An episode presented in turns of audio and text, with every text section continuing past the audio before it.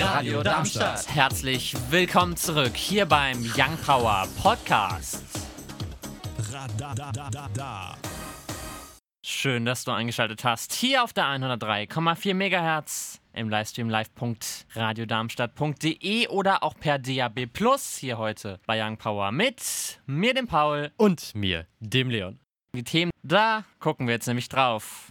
Unter anderem sprechen wir über die Bundeswehr und was die jetzt wieder so anstellen. Als Werbeaktion könnte man sagen, wahrscheinlich. Außerdem noch mit dabei natürlich die Ausschreitungen am Frankfurter Opernplatz. Und Chinas erste Mars-Mission. Na, das klingt doch vielversprechend. Damit springen wir auch schon rein ins erste Thema für heute. Dein Jahr für Deutschland nennt sich ein Angebot der Bundeswehr. Die potenziellen Bewerber und Bewerberinnen haben die Wahl zwischen freiwilligem Wehrdienst oder freiwilligem Wehrdienst im Heimatschutz. Letzteres beinhaltet eine soldatische Grundausbildung über sieben Monate. Anschließend muss man für sechs Jahre lang für den sogenannten Reservistendienst bereitstehen. Beim Reservistendienst nimmt man an Übungen und Einsätzen bei zum Beispiel Naturkatastrophen teil, bis insgesamt weitere fünf Monate geleistet wurden. Danach soll die Bewerbung als Zeitsoldat oder für andere Laufbahnen möglich sein. Beim freiwilligen Wehrdienst im Heimatschutz sind keine Auslandseinsätze vorgesehen. Beim freiwilligen Wehrdienst signalisiert man bei einer Dienstzeit über 12 Monate bis maximal 23 Monate lediglich seine Bereitschaft. Das monatliche Einstiegsgehalt liegt bei 1400 Euro netto. Pro Reservistentag werden es mindestens 87 Euro netto sein. Gerade deswegen wird sich Verteidigungsministerin Annegret Kramp-Karrenbauer bei Trägern sozialer Einrichtungen nicht unbedingt beliebter gemacht haben. Als FSJler oder FSJlerin liegt die Entlohnung bei maximal 330 Euro Taschengeld. Bundeswehr ist so eine Sache, ne? Ich glaube, die Werbekampagnen sind ja sowieso sehr umstritten. Das wird das jetzt wahrscheinlich nicht besser machen. Wo wir gerade dabei sind, ich habe, das war so rund um meinen 16. Geburtstag, hatte ich plötzlich so einen komischen Flyer von der Bundeswehr im Briefkasten. Du so, hier, du bist VIP. Und dann hatten die halt irgend so einen standardisierten Link, den wahrscheinlich alle bekommen haben, die mit Vorname Leon heißen. Aber was sagst du denn dazu, dass die Bundeswehr ja eigentlich schon mit unfairen Mitteln spielt? Du hast so 1400 Euro und dann hast du so 330 für was entscheidet man sich dann wohl? Tja, es ist relativ offensichtlich, was man da rauslocken möchte. Aber gut, ich meine, die Leute, die es machen wollen, sollen es machen, aber ich glaube, meine Sache wäre es nicht. Nee. Sieht bei dir wahrscheinlich ähnlich aus. Exakt. Hagia Sophia, vom Museum zur Kirche, Verkehrsunfälle in Darmstadt, Lampertheim und Ginsheim-Gustavsburg. Die News jetzt mit Leon. Die Geschichte des Bauwerks Hagia Sophia im heutigen Istanbul reicht bis ins 6. Jahrhundert. Nach der Eroberung Konstantinopels im Jahre 1453 wurde die Kirche in eine Moschee umgewandelt. Erst 1934 machte der Republikgründer Atatürk aus ihr ein Museum. Doch am 10. Juli unterschrieb Präsident Erdogan ein Dekret, weshalb in dem historischen Bauwerk Hagia Sophia nach 86 Jahren wieder ein Freitagsgebet gesprochen wurde. Kritik kommt von den EU-Außenministern, der griechischen Staatspräsidentin sowie dem Papst. Erdogan erklärte, dass er jegliche Kritik als Angriff auf die Souveränität des Landes werten wird. Zusätzlich gefährdet er den Status als UNESCO-Weltkulturerbe. Die Hagia Sophia war 2019 mit 3 2,7 Millionen Besuchern, die größte Touristenattraktion der Türkei. Laut eigenen Aussagen wird der Eintritt für Touristen und Christen weiterhin kostenlos sein, aber während den Gottesdiensten werden christliche Fresken oder Mosaike verhängt. Darmstadt. Am gestrigen Freitag gegen 18.52 Uhr verständigt ein aufmerksamer Anwohner der Viktoriastraße die Polizei, dass ihm drei Jugendliche aufgefallen sind, die auf einem Schulgelände mit Pistolen spielen. Wie sich herausstellte, waren die Pistolen Soft-Air-Waffen, die kleine Plastikkugeln verschießen. Dennoch ermahnten die Beamten die zwei Jugendlichen sowie das Kind zur Vorsicht und übergaben sie den Eltern. Lampertheim auf dem Lidl-Parkplatz. Dort beschädigte am Freitag gegen 12 Uhr ein bisher unbekannter Fahrzeugführer einen schwarzen BMW an der Heckklappe. Der Schaden wird auf rund 500 Euro geschätzt. Die Polizei Lampertheim-Viernheim nimmt Hinweise unter der Telefonnummer 06206 94400 entgegen. Ginsheim-Gustavsburg. Aus ungeklärten Gründen stürzte am Freitag um 11.45 Uhr ein 25-jähriger Radfahrer auf der Eisenbahnbrücke und zieht sich schwere Kopfverletzungen zu, weshalb er erst vom Notarzt und später im Krankenhaus versorgt wird. Wenig später um 13.15 Uhr stürzt eine 69-jährige Radfahrerin auf der Landdammstraße. Auch ihr Vorfall hat vergleichsweise leichtere Kopfverletzungen zur Folge. Vorsichtshalber kommt auch sie ins Krankenhaus. Die Polizeistation Bischofsheim bittet unter der Telefonnummer 06144 9 dreimal die 6 0 um Hinweise. Am Sonntag ein Mix aus Sonne und Wolken. Ab und zu kann es aber auch Schauer oder kurze Gewitter geben. Die Höchstwerte liegen bei 21 bis 29 Grad. Die weiteren Aussichten am Montag weiterhin der Mix aus Sonne und Wolken, dabei meist trocken, nur ab und zu kommen ein paar Tröpfchen runter. Die Temperatur liegt bei 17 bis 28 Grad. Der Dienstag zeigt sich dann immer noch wechselhaft von Sonne über Wolken bis hin zu Schauern ist alles mit dabei. Die Temperatur liegt hier bei 18 bis 28 Grad. Und wer hätte es gedacht, auch am Mittwoch der Mix aus Sonne und Wolken, diesmal aber mit wenigen Schauern. Stattdessen bleibt es meist trocken. Die Höchstwerte erreichen 20 bis 28 Grad. Uns findet ihr auch auf Instagram und Twitter Young Power Radar. Zed und Jasmin Thompson mit Funny, den haben wir ja letzte Woche vorgestellt in der Young Power Neuerscheinungsrubrik. Auch diese Woche stellen wir natürlich wieder einen vor. Das Ganze dann, ihr wisst es mittlerweile, um 10 vor 6. Kawas Flowers wurde 1994 von fünf Highschool-Studenten gegründet. Von tiefgesungenen Quant-Songs zu Pop-Songs mit einer höheren Stimmlage. Die Stimme von Adam Levine kennt mittlerweile jeder. Kurz und knapp, die Young Power Neuerscheinungsrubrik geht an Maroon 5 und den neu rausgekommenen Song vom 24. Juli, Nobody's Love. Damit geht's auch schon ab ins zweite Thema für heute. Am Donnerstag, den 23. Juli, gegen 6.45 Uhr deutscher Zeit, startete die Sonde Tianwen 1 vom Weltraumzentrum auf der chinesischen Insel Hainan ihre Reise zum Mars. Im Februar 2021 soll das Raumschiff einen Nachbarplaneten in 55 Millionen Kilometer Entfernung erreichen, bis sich im Sommer das Lademodul von der Trägerrakete des Typs Langer Marsch 5 lösen soll, um den Rover leicht abzusetzen. Bisher gingen jene Landemodule häufig verloren oder schlugen hart auf.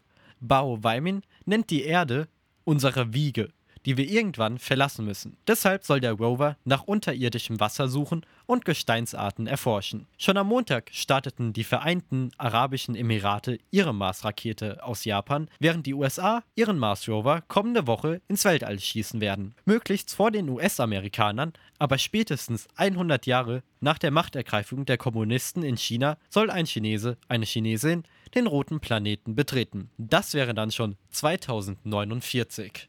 Mm, ich versuche es mal möglichst neutral zu formulieren. Wir haben ja schon vor der Sendung ein bisschen drüber geredet.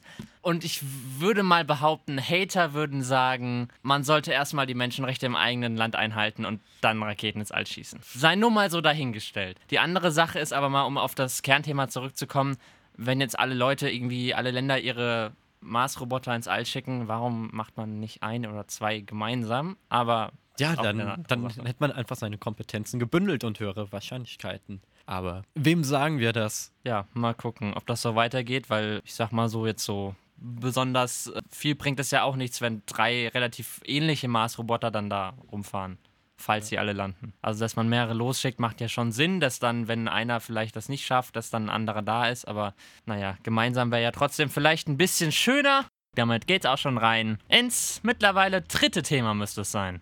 In der Nacht zu Sonntag, den 19. Juli, wurde die Polizei wegen einer Massenschlägerei zwischen 25 bis 30 Menschen gegen 2.30 Uhr auf den Frankfurter Opernplatz zitiert. Schnell wurden die Beamten selbst Opfer der Attacken und wurden mit Flaschen beworfen. 500 bis 800 Menschen sollen die Taten mit Applaus begrüßt haben. Fünf Einsatzkräfte wurden deswegen verletzt, bis der Opernplatz mit gerufener Verstärkung vollständig geräumt war. Für 39 Personen im Alter zwischen 17 bis 23 Jahre endete die Nacht im Gefängnis, bis am Sonntagnachmittag alle wieder auf freien Fuß waren unter ihnen eine Frau. Dennoch wird gegen sie wegen Landfriedensbruchs sowie gefährlicher Körperverletzung ermittelt. Aus dem Vorfall zieht die Stadt Konsequenzen und erteilt für Freitag und Samstag ein Betretungsverbot ab Mitternacht. Eine Stunde später muss der Platz vollständig geräumt sein. Auch in Kassel sei die Polizei am Samstag, den 11. Juli, ursprünglich wegen einer Schlägerei gerufen worden, bis sie selbst körperlich und verbal angegangen worden sei. Über die Ausschreitungen in Stuttgart im Juni berichteten wir bereits.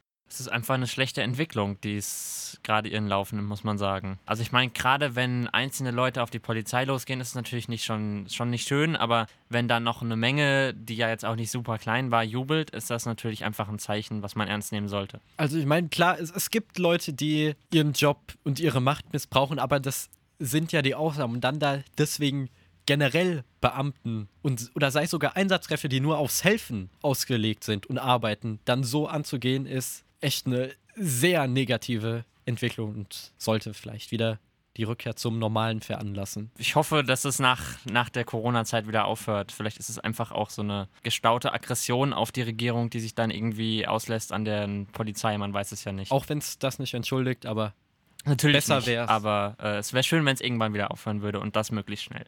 Und damit springen wir auch schon rein ins vierte und letzte Thema für heute. Oktober 2018.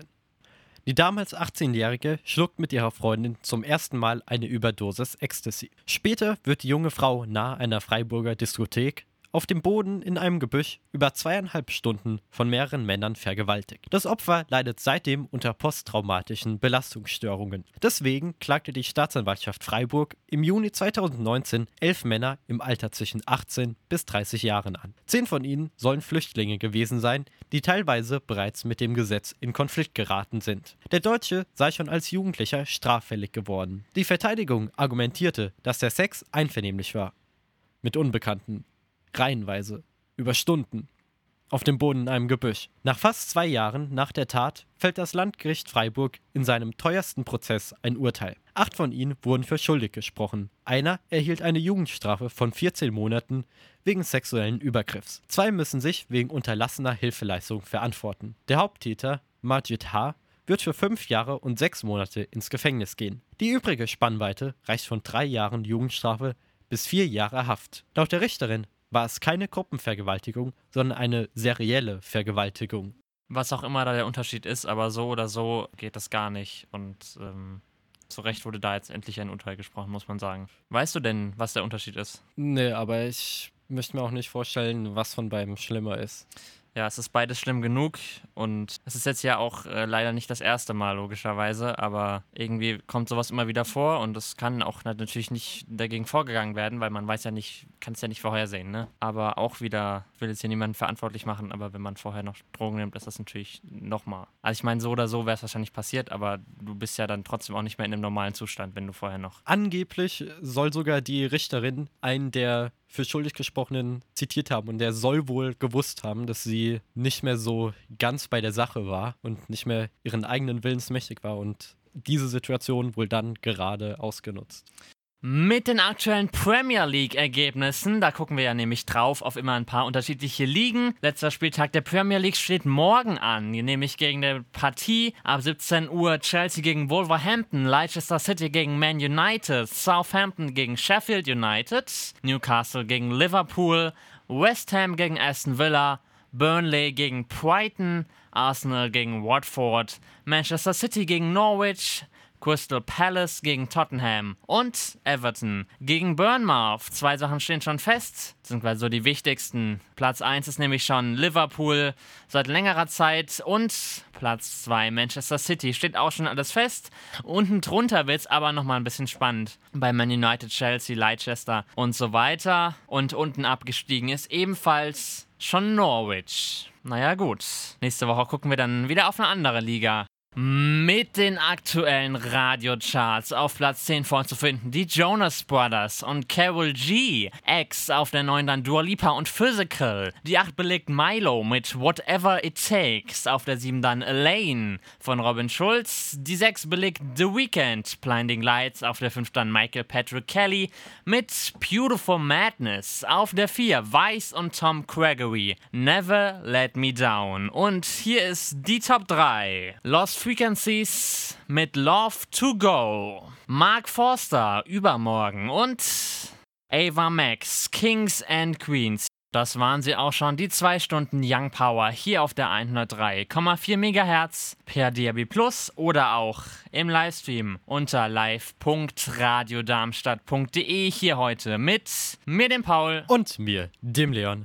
Euch wie immer noch ein schönes Restwochenende. Wir sagen wie immer Tschüssi. Tschüssi. Radio Darmstadt. Das war der Young Power Podcast. Radadadada. Wenn ihr mehr von Young Power hören wollt, dann könnt ihr gerne unsere Sendung immer samstags von 17 bis 19 Uhr auf der 103,4 MHz oder im Web www.radiodarmstadt.de auschecken.